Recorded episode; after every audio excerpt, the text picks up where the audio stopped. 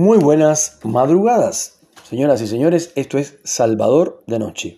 Hoy es viernes y estamos acá, como siempre, con este programa de podcast, con este programa de radio del siglo XXI, al cual me dirijo a nivel mundial, ¿sí? así como lo escucharon, eh, la, digamos, la aplicación me reporta que me escuchan eh, este humilde programa eh, de podcast, lo escuchan en, Japón, en Australia, en Alemania, en Rusia, em, en Ucrania, eh, a pesar de la guerra, a pesar de todo, yo imagino que son argentinos o eh, gente que ha estudiado español que escuchan el programa, eh, en Italia, en Portugal, em, y después en Canadá, en América del Norte, por supuesto en los Estados Unidos, en el, en el estado de la Florida, fundamentalmente en la ciudad de Miami, que es donde más se escucha este programa, llamado Salvador de Noche, que tiene más de tres años.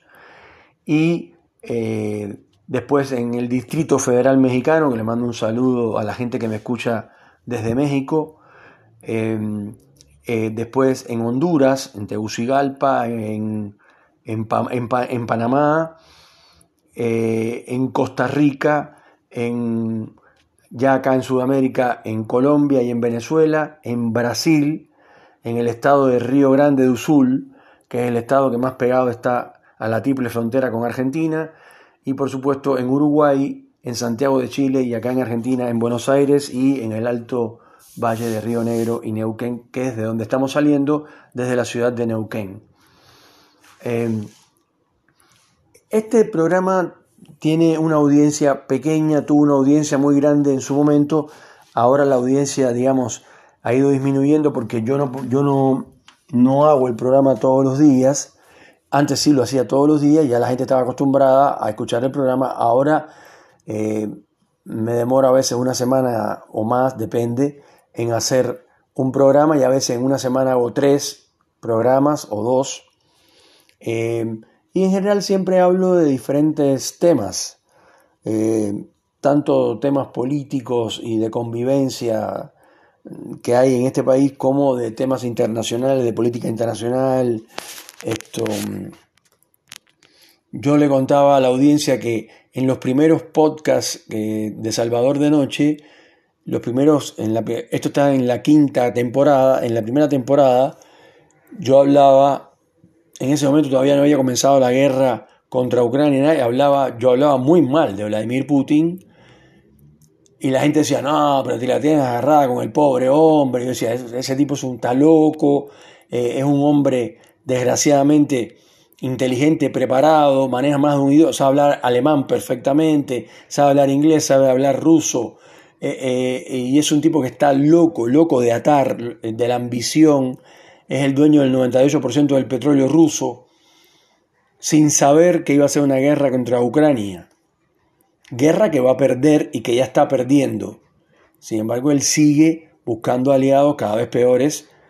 Ahora visitó, resulta que visitó Rusia Kim Jong-un, o sea, el tipo más loco del planeta, el tipo que realmente está loco de atar, que lo único que piensa es en cohetes nucleares y cosas así, mientras Corea del Norte, la, gente se muere de hambre y los tiene en campos de concentración a todos los que están en contra del sistema o que no están de acuerdo con ese pseudocomunismo represivo y abusivo que tiene él y su familia.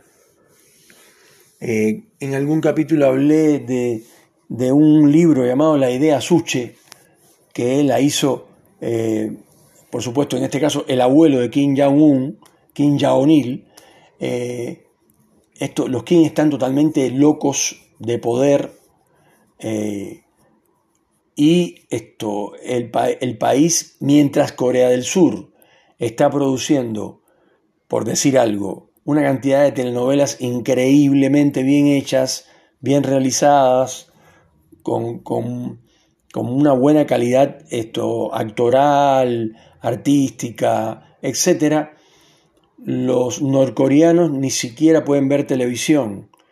Eh, lo tienen todo bajo control y los tienen metidos en campos de concentración y en la misma plaza central de, de Pyongyang esto, eh, un periodista, eso no lo digo yo, un periodista creo que de, mm, de origen inglés, no recuerdo bien, se metió dentro de uno de los edificios que están frente a la plaza, que están todos pintaditos impecables, y cuando entró al edificio estaba vacío por dentro y todo sucio, las paredes rotas, todo, y desvencijado, como si hubiera pasado una guerra, adentro no vive nadie, es todo una fachada, ese país es una fachada. Y yo hablaba mal de Kim Jong-un, hablaba mal de Vladimir Putin, hablar mal no, decía mi verdad.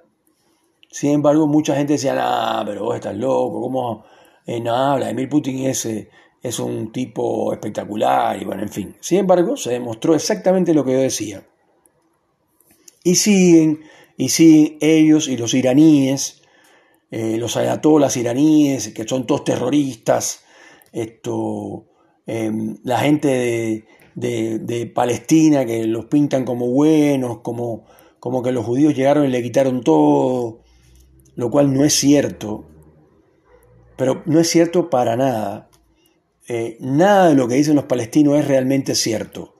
Se hacen los víctimas y ahora han matado un montón de israelitas con los atentados, los atentados que hicieron eh, en, las Olimpiadas, idea de Yasser Arafat y su gente, eh, porque Yasser Arafat es el primer terror, el tipo que inventó el terrorismo, ese terrorismo actual, de ISIS, eso lo inventó Yasser Arafat.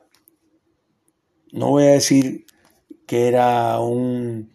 No voy a decir malas palabras, pero no hace falta que califique a ese tipo, que era uno de, de, las peores figuras negativas de este planeta, sin lugar a duda, Yasser Arafat.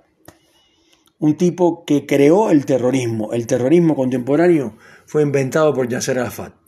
Él se le ocurrió eso a esa mente perversa, un tipo totalmente pervertido.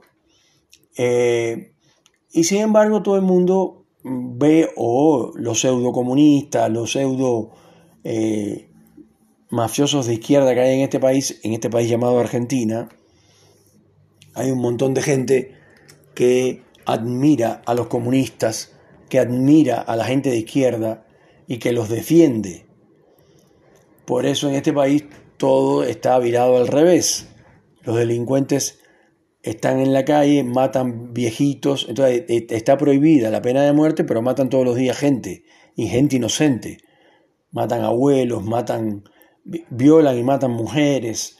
Eh, y lo más que pueden hacer es mandarlos 25 años a la cárcel. 10 pendejos borrachos, drogados, eh, mataron a uno, a uno solo, 10 contra uno. Eh, cuando matan a un policía, sale la noticia, mataron a un policía y ya, y no pasó nada.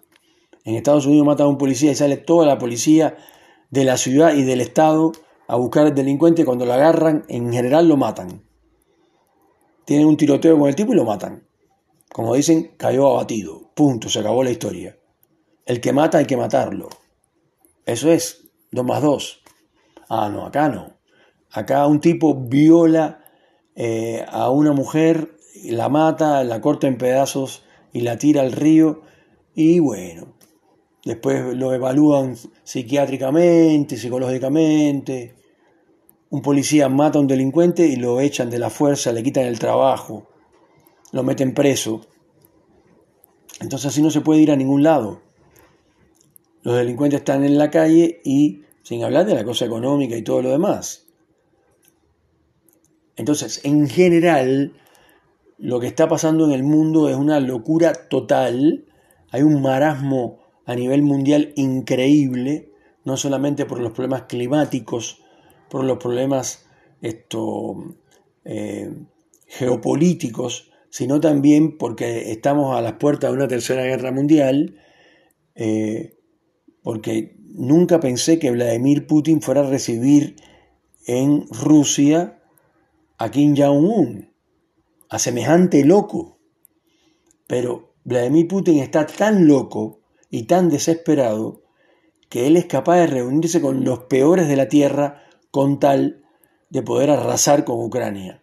Sin embargo, Ucrania le hundió, hundió, el mejor barco que tenía, se demostró que el ejército de Vladimir Putin es una cagada, que no tiene eh, armamento suficiente, que no tiene esto, eh, los aviones ultramodernos que él decía que tenía, no los tiene, porque no tienen plata para hacerlos, para construirlos. Y después tenemos a los chinos, que realmente son preocupantes el tema de los chinos. Porque los chinos hace rato que se están ocupando, además los chinos son, es un pueblo que tiene sed de venganza, porque los japoneses se le metieron adentro y los hicieron terriblemente pelota. Después, eh, en fin, la historia de China completa es de invasiones, invasiones, invasiones. Eh, por eso construyeron la, la muralla china para protegerse de las invasiones. Y ahora resulta que ellos quieren ser los invasores, porque tienen sed de venganza. Y nadie mira eso. Y nadie mira cómo se están hundiendo los países que están pegados al, al nivel del mar, sigue subiendo y sigue subiendo la temperatura y los grados de la gente, no le importa. La distribución de la riqueza sigue siendo desastrosa. Y siguen habiendo ricos, ricos, ricos, ricos y pobres, pobres, pobres, pobres, pobres. Entonces, así no vamos a ninguna parte. Evidentemente tiene que haber un cambio a nivel mundial de mentalidad para que las cosas empiecen a equilibrarse porque están totalmente desequilibradas en todos los aspectos. Eh, los Estados Unidos también tienen lo suyo, porque es un error tener un presidente que tiene 80 años, más de 80 años. Pero no es porque estoy hablando de las personas eh, eh, que son mayores de 80 que estén mal, no, para nada. Lo que ocurre es que después de los 80 años, guste a quien le guste o pese a quien le pese, las cualidades empiezan a perderse. Entonces no se puede ser presidente con 80 años. No se puede ser presidente con más de 70 años. Debería haber una ley a nivel mundial que para ser presidente hay que tener menos de 70 años. Pero no, a nadie se le ocurre eso o es que me van a decir que ustedes van por una autopista o por una ciudad de cualquier país del mundo o de cualquier país del mundo que permita que la gente esto maneje hasta que se muera y de pronto ves un auto que para doblar se demora dos minutos para poner el guiñ, el indicador o como quieran llamarle, se demora dos minutos más y después cuando va a doblar ya pusieron la roja y entonces todo el mundo eh, Acá en la Argentina, por ejemplo, tocan, tocan bocina, o sea, tocan el clapson, eh, digamos que es una, es una señal de que están puteando al tipo que está manejando y resulta que es un anciano de 85 años. Porque no se puede manejar con esa edad, porque las cualidades ya se han perdido. Y da la impresión de que eso no lo sabe nadie, que la gente no se da cuenta de eso. Entonces, con un presidente como Biden en los Estados Unidos, estamos perdidos porque necesitamos que los, los, los esto, digamos, los dirigentes sean más jóvenes, no mayores de 80 años. Porque desgraciadamente no se ha descubierto la fuente de la juventud y desgraciadamente hay muchos experimentos hechos para mejorar, pero todo el mundo sabe que el más inteligente del planeta y el menos inteligente del planeta, ambos se van a desgastar con el tiempo y se van a volver iguales. Al final se van a volver iguales. Entonces, nadie piensa en eso. Todo el mundo piensa en que va a ser joven eternamente y nunca se va a enfermar y nunca va a perder cualidades y nunca se va a morir. Señoras y señores, esto es Salvador de Noche. Es un placer que me escuchen y les deseo un excelente día cuando son en la República Argentina las seis en punto de la tarde. Que tenga un excelente final de viernes, el día más lindo de la semana, y nos vemos en otro capítulo de Salvador de Noche.